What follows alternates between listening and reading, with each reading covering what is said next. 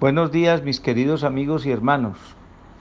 Otra vez eh, aquí presentes en este hermoso seguimiento muy sencillo, sin pretensiones de nada, solamente de ir narrando lo que el Creador le fue diciendo a Moshe, las instrucciones que le dio para que le transmitiera al pueblo cuando bajara a entregarle la Torá y, y la Ketubá. Acordémonos que todavía Moshe tiene la, la Ketubá en sus manos, las piedras, y la Torá escrita en su corazón y en su mente, para transmitirla cuando baje al pueblo de Israel, según las instrucciones del, del Creador.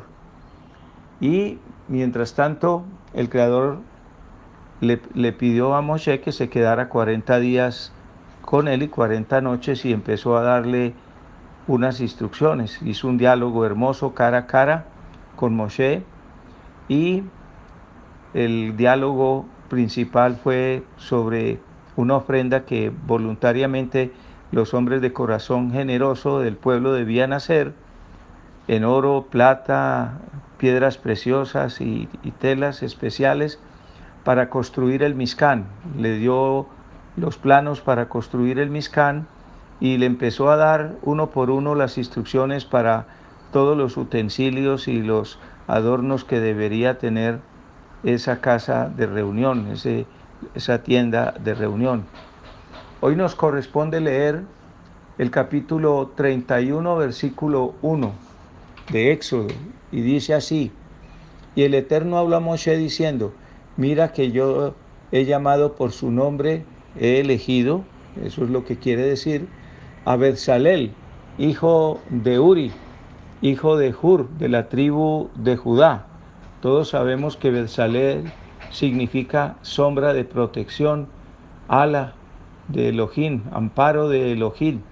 Era un, un joven, un niño de 13 años que acababa de hacer su bar mitzvah y el Creador lo llamó y lo ungió y vamos a ver qué hizo con él y lo he llamado en el espíritu del, de Elohim en cuanto a sabiduría e inteligencia y ciencia para toda clase de obra, para hacer proyectos a fin de ejecutar obras de oro, de plata, cobre, para tallar y grabar en piedras y engastadas, para labrar la madera, para trabajar en cualquier clase de obra. Y además, en el 6, en el versículo 6, le dice, he aquí que yo he designado juntamente con con Bezabel, Bezalel, a, a um, Oholiab, Oholiab, hijo de Ahisamac, de la tribu de Dan, en el corazón puse toda la sabiduría, la ciencia para que haga todo lo que tengo, lo que te tengo ordenado. Este joven también eh, su nombre quiere decir tienda de, de su padre, tabernáculo del padre. Entonces podemos entender que en los papeles uno iba a construir el, a ayudar a construir el tabernáculo y el otro todos los demás elementos que deberían hacerse. El arca, los utensilios para el arca, los altares, los adornos, los vestidos, las cortinas, en fin. Y sigue diciendo el Creador, la tienda de asignación y el arca de testimonio con propiciatorio estará sobre ella, y todos los utensilios de la tienda y la mesa con sus utensilios y el candelabro puro con todos sus utensilios y el altar del incienso y el altar del holocausto con todos sus utensilios, el lavatorio con su base, las vestiduras para el oficio, las vestiduras de santidad de Aarón, el sacerdote y las vestiduras de sus hijos para las funciones sacerdotales, el aceite de la unción y la mezcla aromática de especias para el santuario, conforme a todo lo que tengo ordenado, lo han de hacer. Esa es la misión de este par de jóvenes. Habíamos comentado que Moshe, cuando el Creador le iba ah, dando todas estas eh, instrucciones, pues estaba abrumado, eran demasiados detalles para un para un anciano que no estaba acostumbrado a construir cosas, era un príncipe, no había hecho trabajos físicos fuera de, de ser pastor de las ovejas de su suegro. y ahora le, encomendaban un poco de obras de artesanía, de, obras de artista, y eso abrumó un poco a Moshe. El creador comprendió eso y le mandó dos, dos muchachos y los dotó. Los llamó uno de la tribu de Judá y a otro de la tribu de Dan, muy jóvenes, y los dotó con, por completo en todas las artes eh, que necesitaban y la ciencia que necesitaban para hacer y desarrollar todas esas instrucciones que le había dado a Moshe. Le quitó esa carga de, de la fabricación, pero no la de la supervisión. Y el 12 dice, y habló el Eterno a Moshe diciendo, y tú hablarás a los hijos de Israel diciendo, ciertamente guardaréis mi Shabbat, porque esto es señal entre mí y vosotros Qué cosa tan curiosa que el Creador hable del Shabbat y le dice, esto será por todas las generaciones para que sepáis que yo soy el Eterno que os santifica. Y guardaréis el Shabbat porque santidad es para vosotros. El que profane, el que lo profane será muerto ciertamente, pues todo aquel que hiciere trato alguno en él, esa alma será eh, arreglada de entre su pueblo, arraigada, segregada de entre su pueblo. Da las instrucciones para el templo, para los instrumentos que iban dentro, los adornos y toda la simbología de, lo sagrado. Pone dos personas, llama a dos personas y las dota para que lo hagan y ayuden a Moshe. Inmediatamente habla sobre el Shabbat no puede ser un tema independiente del, tabernáculo, no puede ser un, tema independiente del templo, el Shabbat. Si uno es el lugar de reunión, el otro es la reunión. Cuando el Creador crea el Shabbat, lo que está haciendo es una cita apartada de Él para su pueblo. Y le pone toda la seriedad y es como el sello final, el, lacre que sella eh, las instrucciones de, la, de lo sagrado y de lo hermoso y de lo elevado que es la construcción del, del, templo, del lugar de reunión. Y lo pone ahí con toda severidad. Y dice además que el que lo profane y haga negocios en Shabbat, no hay excusa, no hay excusa que yo hay veces oigo con, muy, con mucha frecuencia, es que si cierro el negocio no comemos, si, si no trabajo el sábado eh, se caen las ventas, es que los clientes me necesitan, es que toda la vida lo he hecho. Otras personas dicen, no, es que si no estudio el sábado la universidad no me, no me permite graduarme. En fin, cada persona saca una excusa.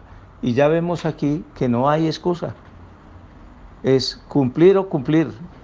No hay nada más que hacer.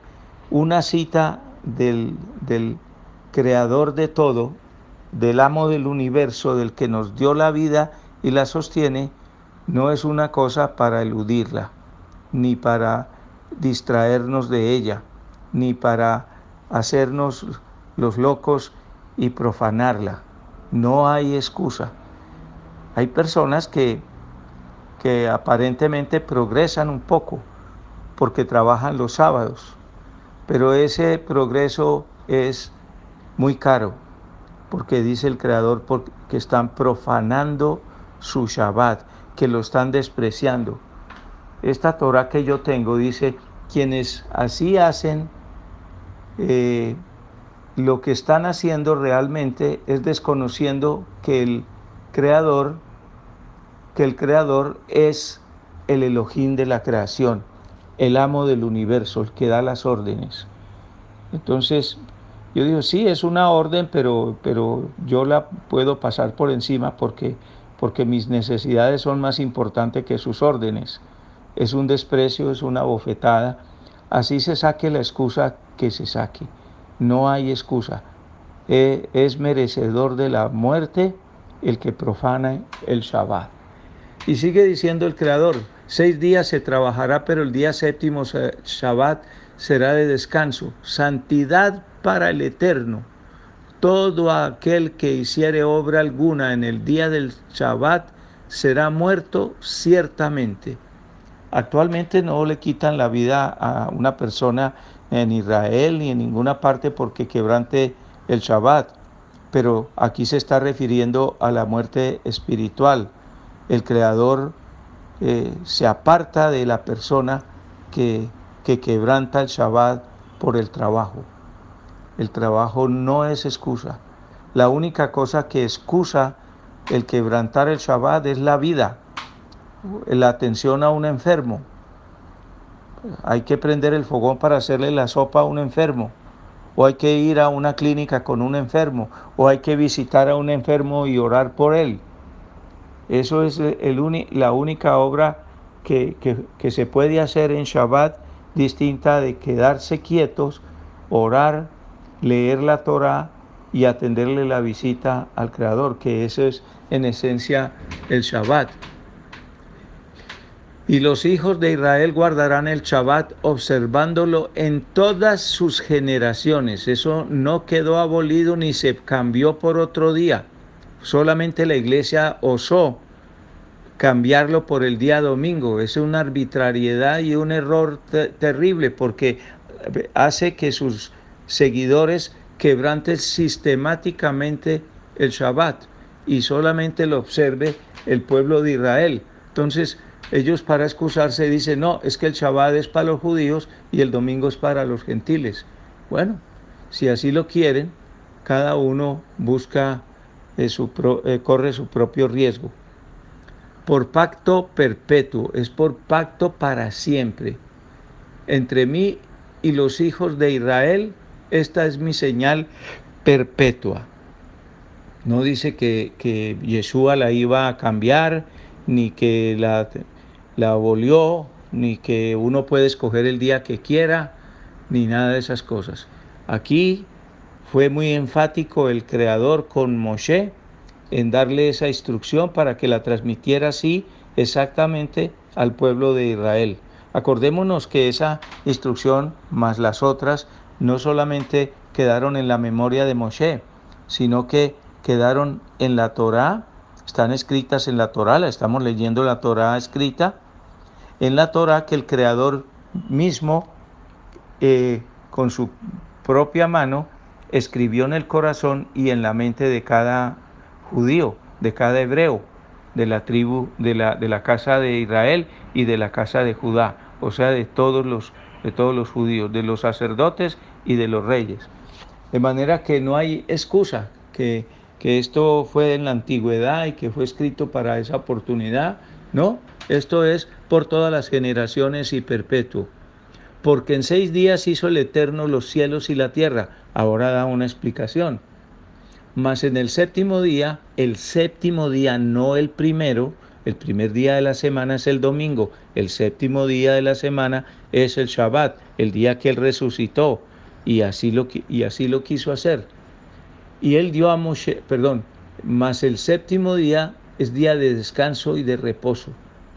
Y dio a Moshe, al acabar de hablar con él en el monte de Sinaí, las dos tablas de testimonio, tablas de piedra, escritas con el dedo del Creador. Apenas terminó el diálogo, le entregó las diez palabras, el contrato matrimonial. Quiere decir ahí, brevemente lo digo, se nos acabó el tiempo, que para poder recibir el contrato matrimonial uno tiene que recibir primero las instrucciones del Creador. Esto no es como lo hacíamos antes, que nos casábamos porque nos enamorábamos, hacíamos planes y, y, lo último que pensábamos era en la ceremonia del matrimonio, aunque era a la que le gastábamos todo el dinero. No, ahora hay que prepararse en el conocimiento de la Torah, hay que purificarse, hay que asumir el papel de sacerdocio, hay que establecer que el templo